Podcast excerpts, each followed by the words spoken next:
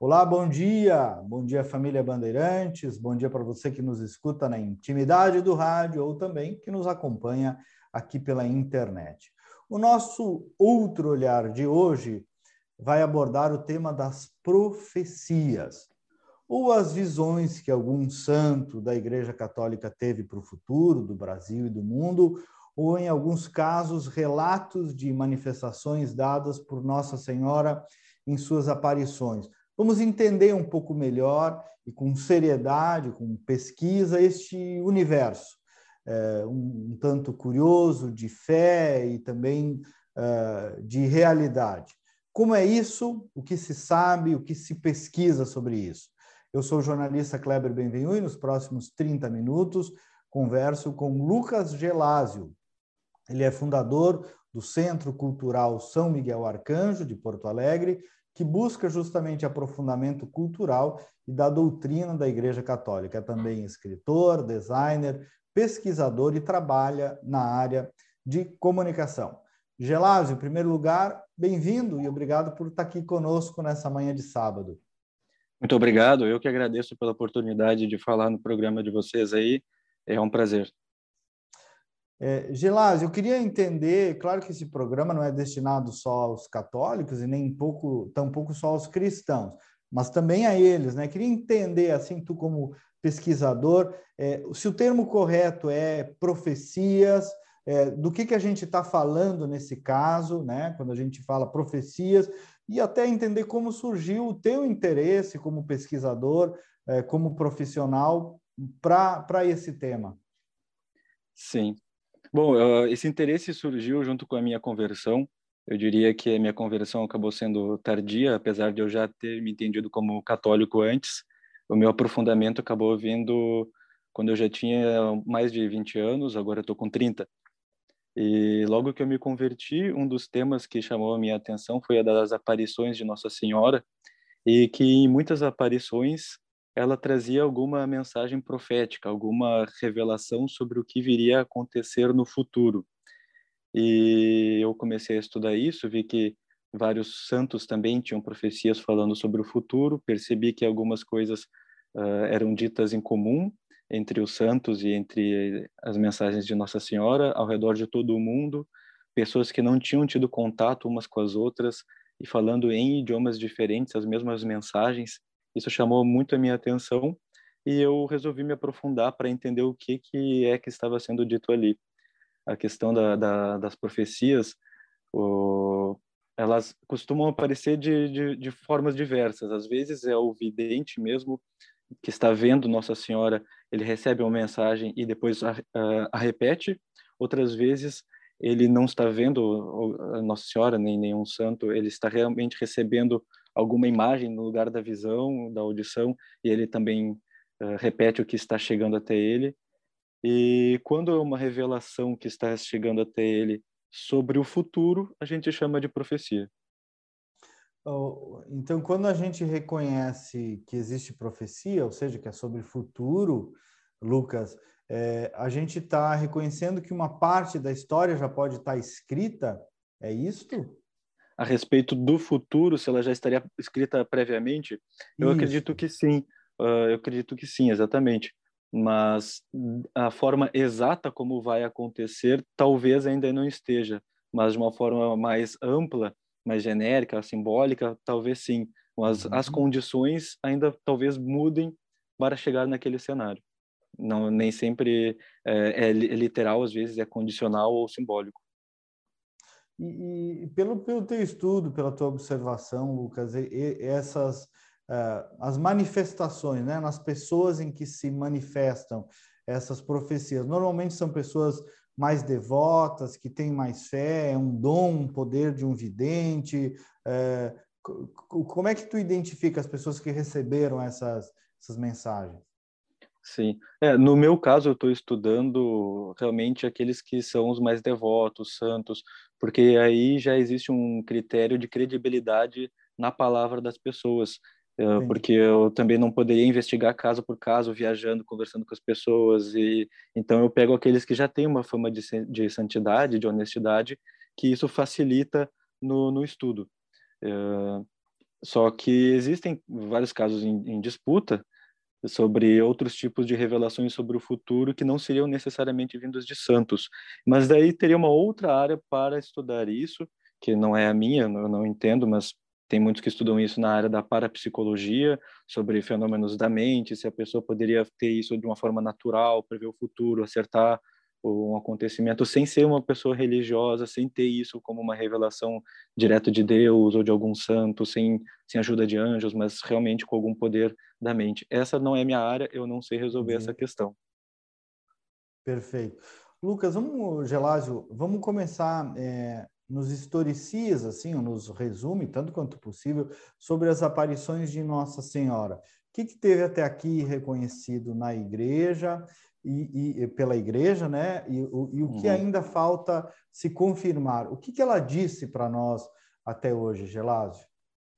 Uh, as aparições de Nossa Senhora começam desde o início da, da história da, da igreja.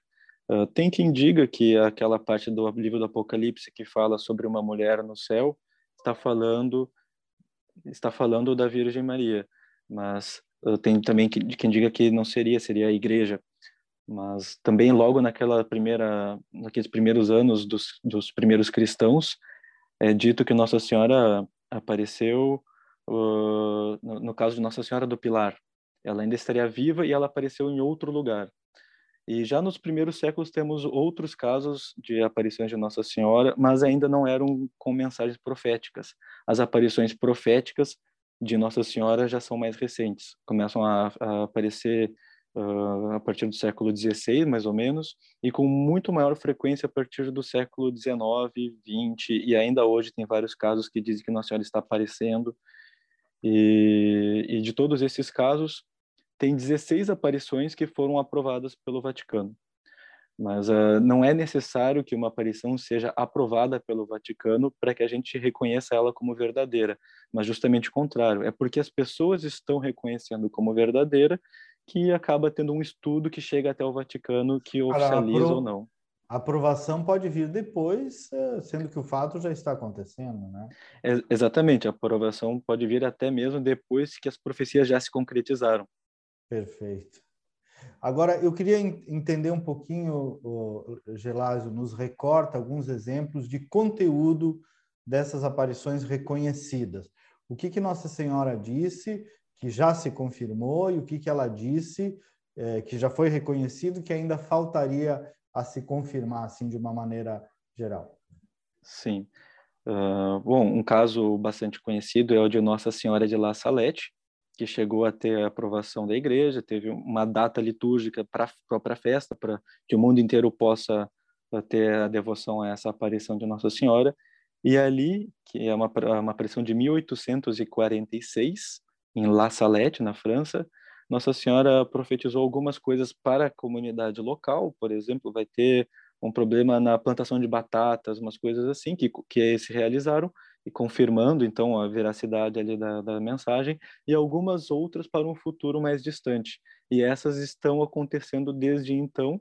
Boa parte realmente já já dá para dizer que aconteceu, como por exemplo fala sobre a publicação de livros que ofenderiam a Deus em 1864 e ali teria já uma forma de interpretar que realmente aquele livro foi publicado naquele ano. E, e outros acontecimentos como crise na igreja uh, muito, muitos uh, padres abandonando a igreja e, e, e doutrinas que causam confusão dentro da igreja também. E a questão, Gelásio, sobre a Rússia o que, que dá para se dizer de que, que é concreto, que, que a consagração da Rússia teve uma oração agora, inclusive nos explica um pouco esse contexto. Sim, isso aí foi é, é uma, uma consequência todo esse debate a respeito da consagração da Rússia da aparição de Nossa Senhora de Fátima, que foi uma aparição de Nossa Senhora em Fátima, Portugal, em que Nossa Senhora anunciou a três pastorzinhos, a três crianças que eram pastores, a respeito sobre um grande castigo que estava se aproximando, que uh, para evitar esse castigo, Nossa Senhora dizia o que, que a humanidade poderia fazer. Ela diz que quer instaurar, quer instaurar na, na humanidade a devoção ao seu Imaculado Coração, e que então ela pede que o Papa consagre a Rússia e divulgue a devoção dos primeiros sábados. Nesses primeiros sábados de cada mês, durante cinco meses seguidos, o fiel vai na missa, não precisa ir na missa, mas ele tem que comungar e se confessar. Então, e, e oferecer essa, essa comunhão em reparação aos pecados cometidos contra o Imaculado Coração de Maria. Então, é, a Nossa Senhora pediu para divulgar essa devoção e para que o Papa consagre a Rússia, para evitar esse grande castigo. Então veio toda uma polêmica, porque muitos disseram, não, mas são só criancinhas, não tem por que levar a sério. E, eu, e daí teve muitos que disseram, não, o Papa não pode fazer isso porque vai provocar a Rússia. É, era a época da Guerra Fria, a época do, da União Soviética, tinha muita perseguição contra a Igreja Católica e muitos diziam que tinha que pacificar esse cenário. Então, alguns papas tentaram fazer consagrações que não atenderam aos requisitos de citar a Rússia, de unir todos os bispos, que também essa foi uma das condições de Nossa Senhora. E até que teve uma consagração do mundo nos anos 80 pelo Papa João Paulo II e que alguns disseram que tinha valido e outros disseram que não, porque foi consagração do mundo e não da Rússia. E como agora a Rússia não parece que se converteu e está causando ainda bastante confusão no mundo, uh, eu acredito, não tenho certeza, mas parece que a própria Ucrânia, né, não, isso é uma informação a ser confirmada, pediu para o Papa fazer essa consagração. Então o Papa foi lá e fez a consagração exatamente como Nossa Senhora pediu, e a partir daí a gente pode esperar que vai vir a consagração, a conversão da Rússia e, a, a, e por causa disso também o fim das guerras, mas ainda não foi atendido o pedido da divulgação da devoção dos primeiros sábados. O Papa ainda não fez, uh, não atendeu a esse pedido.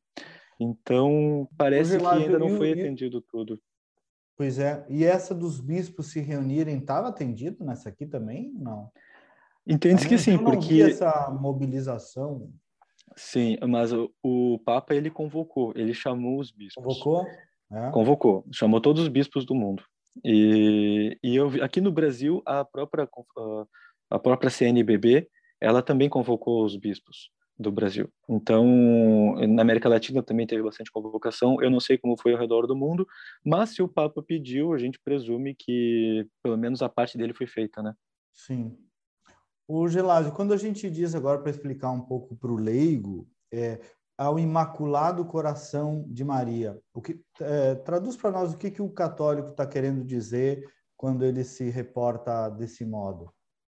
Sim, uh, é, está na fé católica e na tradição apostólica que Nossa Senhora ela foi concebida sem a mancha do pecado original. Nossa Senhora foi concebida de uma forma miraculosa para receber a Deus, já que Cristo é da mesma carne de Maria, Cristo é imaculado, logo Cristo tem que ser uh, vindo de um corpo imaculado, que é o de Nossa Senhora. E Nossa Senhora, por, por ser imaculada, ela também tem um coração imaculado. Então é um coração puro o coração sem pecado de Nossa Senhora, a quem nós católicos e também qualquer um que quiser se aproximar mais, da, da, mais de Deus através da fé, tenha essa possibilidade de ter uma devoção ao coração de Maria, a pureza do, do coração de Maria, o coração tanto físico quanto espiritual, né? Eh, porque a gente não pode separar uma coisa da outra. Então a, a gente lembra da, da bondade, da, do amor, a caridade, castidade e outras qualidades de, da Virgem Maria.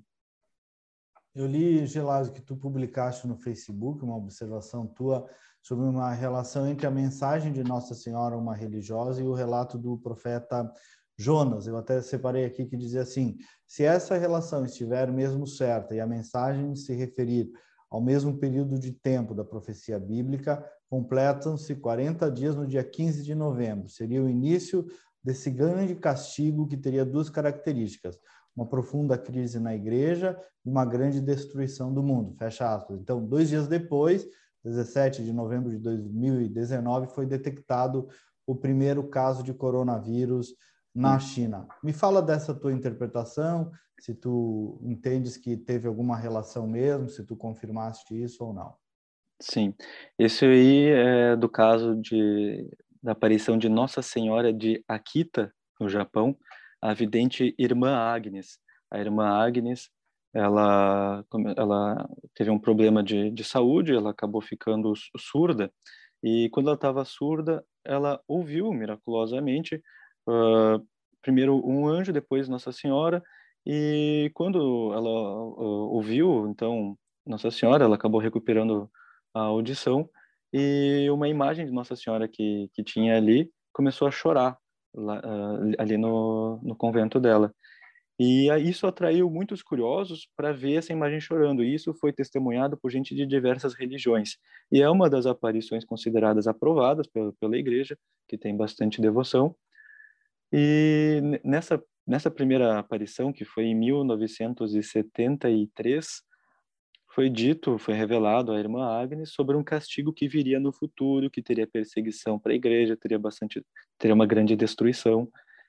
E só que depois desse tempo, Nossa Senhora, não, não apareceu mais, o, o anjo não apareceu mais para a irmã Agnes, até que em 2019 teve uma, uma rádio uh, divulgando que a irmã Agnes tinha entrado em contato porque ela tinha voltado a ter uma, uma mensagem de um anjo. Um anjo apareceu para ela. E nesse caso, foi no dia 6 de 10 de 2019, quando estava começando ali a, o sínodo da, da Amazônia. E o anjo falou para ela assim: É bom que diga a todos: cubram-se de cinzas e rezem o rosário penitencial todos os dias. E ela pensou, puxa, eu já me eu já me envolvi em tanta confusão por causa das aparições dos anos 70, será que eu devo ou não divulgar essa mensagem? Daí que passados uh, dois dias, ela foi na missa e era o livro da leitura de Jonas. E na mensagem de Jonas diz assim: Deus manda uma, uma mensagem para a cidade de Nínive através de Jonas, dizendo que em, uh, em 40 dias a cidade seria destruída. E daí Jonas avisa Nínive: ah, vai vir um grande castigo em 40 dias. Precisamos nos converter e fazer penitência. Então os cidadãos da cidade se cobrem de cinzas, fazem penitência e Nínive não é castigado. E daí a irmã Agnes percebeu, puxa, tem a ver com a mensagem que eu recebi do anjo dois dias atrás. Então eu vou divulgar então essa mensagem. E ela divulgou essa mensagem e exatamente 40 dias depois da divulgação, ou 42 dias depois que apareceu o anjo, 40 dias depois, uh, foi o primeiro caso de coronavírus. Então, eu lembro que quando aconteceu uh, dessa nova mensagem da irmã Agnes, eu, eu li isso, assim, eram poucos dias depois, não lembro se eram cinco dias depois, e eu fiz as contas, ah, então provavelmente no dia 15 de novembro, que foi 40 dias depois da, da mensagem do anjo, vai começar algum grande castigo na humanidade. Daí, na época, a gente nem ficou sabendo do coronavírus, né? Demorou para sair a notícia. Eu percebi, ah, eu errei. Ou talvez daqui a alguns dias a gente descubra o que, que pode ter acontecido. Mas o fato é que meses depois a gente ficou sabendo que no dia 17 de novembro, ou seja, 40 dias depois de que ela divulgou, ou seja, 40 dias depois da leitura do livro de Jonas na missa, veio o primeiro caso de coronavírus confirmado lá na China. Interessante, muito interessante. Uh, Gelásio, aqui no Rio Grande do Sul tem um padre que ao longo da vida estaria tendo visões e registrou tudo isso em manuscritos, se bem eu entendi, é chamado de Padre Oliveira ficticiamente. É, nos escritos desse sacerdote teria visões que envolvem o Papa, é, o Vaticano. Eu quero entender a tua pesquisa, teu estudo sobre o Padre Oliveira, é, e se tu consegues dar um resumo para nós do, do, do, que tipo de visões são essas e se tem alguma interpretação que tu já tenhas feito a respeito disso. Sim, o, esse caso é assim eu estava estudando essas questões da, das profecias e focando naquelas que falam sobre o grande castigo que está por chegar. E eu estava falando com um amigo e esse amigo disse assim: Puxa, aqui no Rio Grande do Sul tem um padre que tem visões muito parecidas com essas que tu está dizendo. Só que ele não, não, não se revela, ele não, não, não fala ao público e ele não mostra para as mensagens dele para as pessoas. E mas eu vou falar com ele sobre ti. E daí ele falou com esse padre e o padre permitiu, ah, manda então essa visão, que era uma visão no formato de um poema, que ele teve uma revelação desse poema e só escreveu o que viu, o que ele ouvia.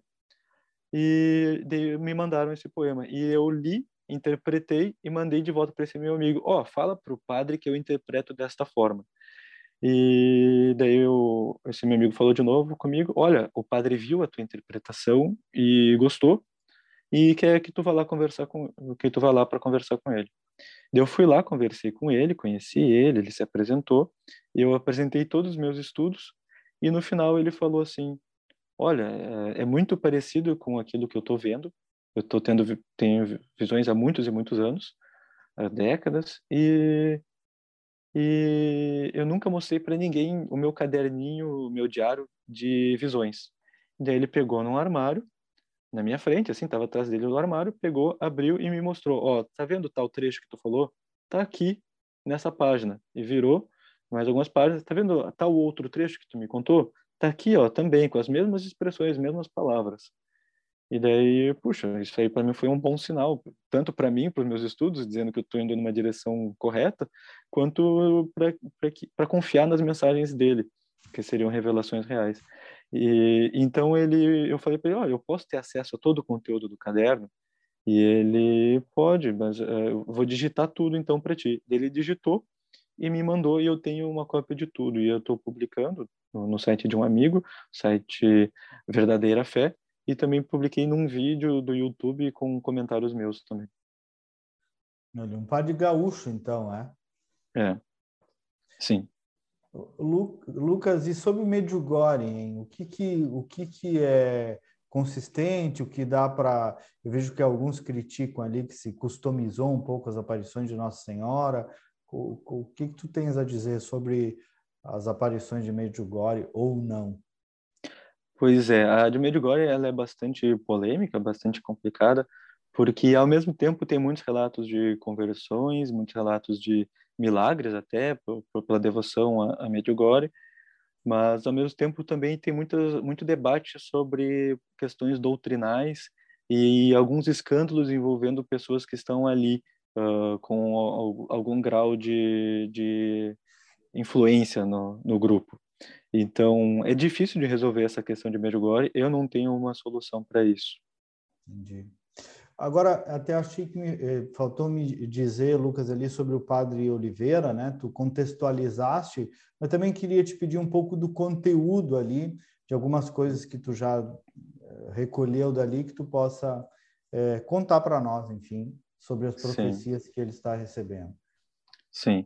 Bom, ele, durante 16 anos, recebeu na forma de sonhos uma mensagem, uma, uma revelação sobre o episódio chamado de Três Dias de Trevas.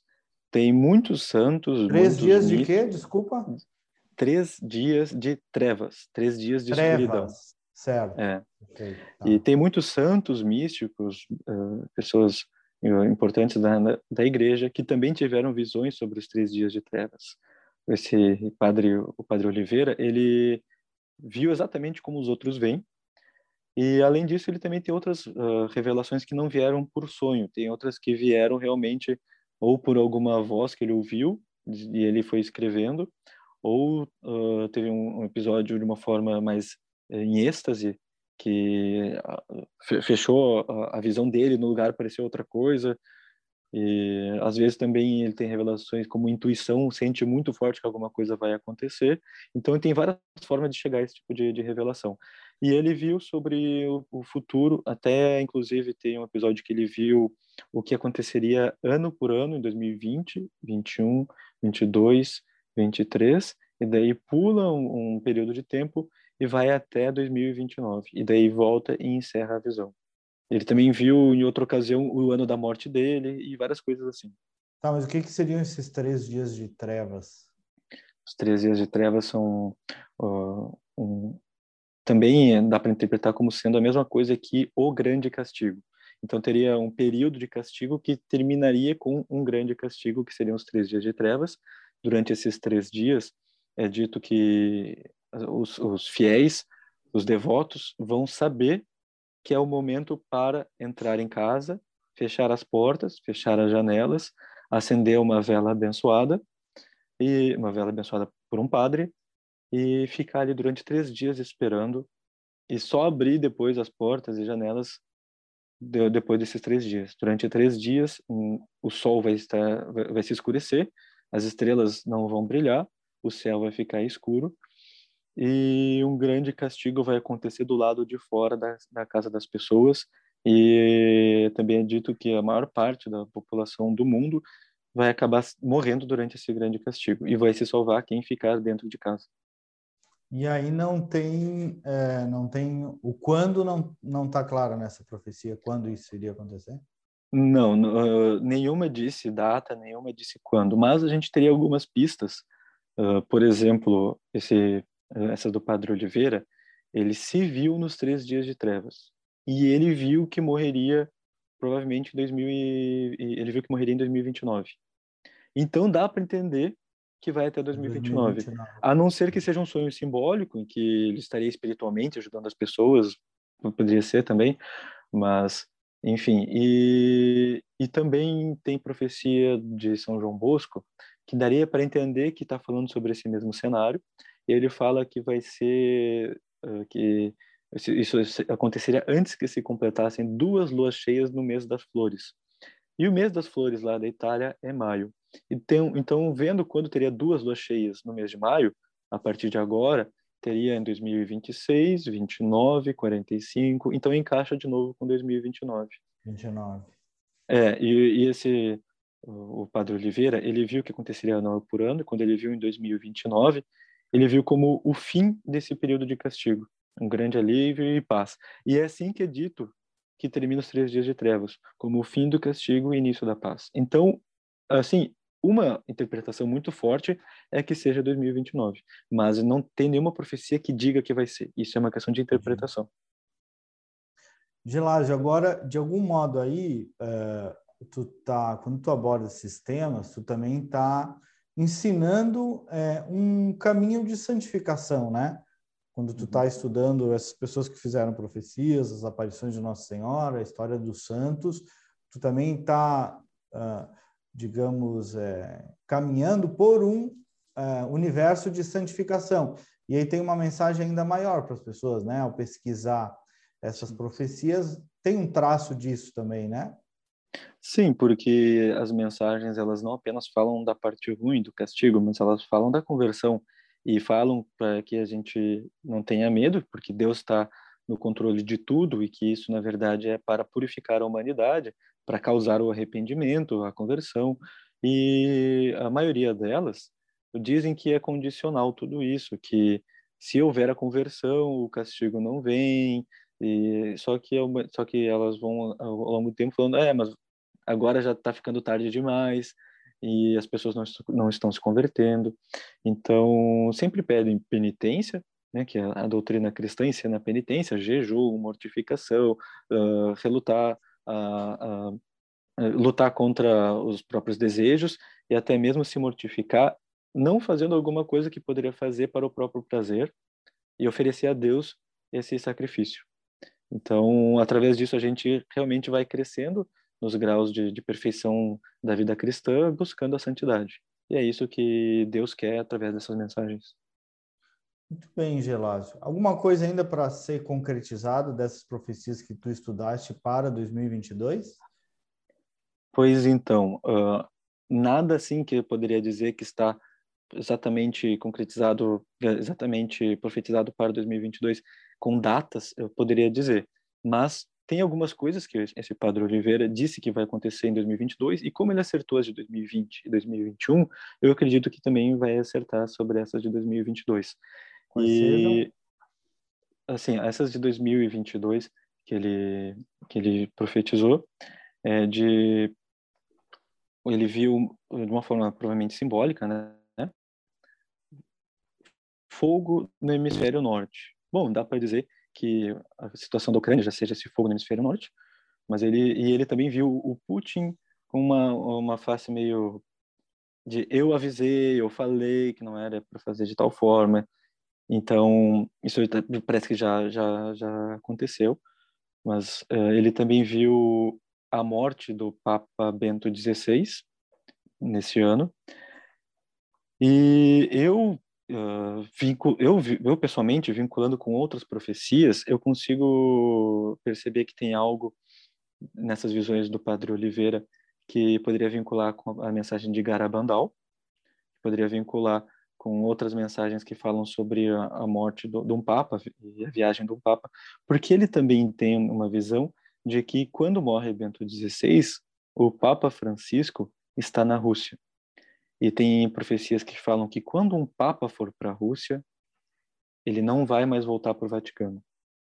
Então, eu imagino que uh, eu, eu, eu, eu tenho como hipótese que isso vai acontecer no dia 26 de dezembro, e o cenário vai ser o seguinte: o Papa Francisco vai viajar até a Rússia, pra, pra até Moscou, provavelmente chamado para resolver alguma questão de guerra, receber alguma proposta.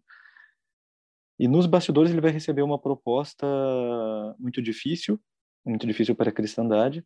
Isso está em algumas mensagens proféticas.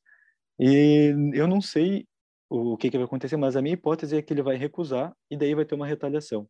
E nessa retaliação vão invadir Roma e, pela minha interpretação, vão matar Bento XVI e possivelmente, daí é especulação de novo, o Papa Francisco vai ser uh, vai ter o, o, a eleição dele invalidada e ele não vai mais poder voltar. Essa é uma hipótese que resolve essa questão. Mas o que se sabe é, um Papa vai para a Rússia e não vai mais voltar para Roma. E esse, e esse padre Oliveira, ele viu o Papa Francisco indo para a Rússia nesse final do ano. E ele também viu a morte do Bento XVI. Então, a minha interpretação é que isso vai acontecer. Muito bom. Lucas Gelásio, obrigado. E que Deus te abençoe, que tu continue nesse teu trabalho, nesse teu interesse, nesse teu estudo. Muito obrigado. Obrigado por nos atender. Eu que agradeço pela oportunidade, por falar aí com vocês do programa. Um abração. Muito bem. O Outro Olhar é produzido pelos jornalistas Cassiane Osório e João Vargas, sob a coordenação da Critério Resultado em Opinião Pública. Nós voltamos no próximo sábado com mais uma edição. Bom fim de semana e até lá!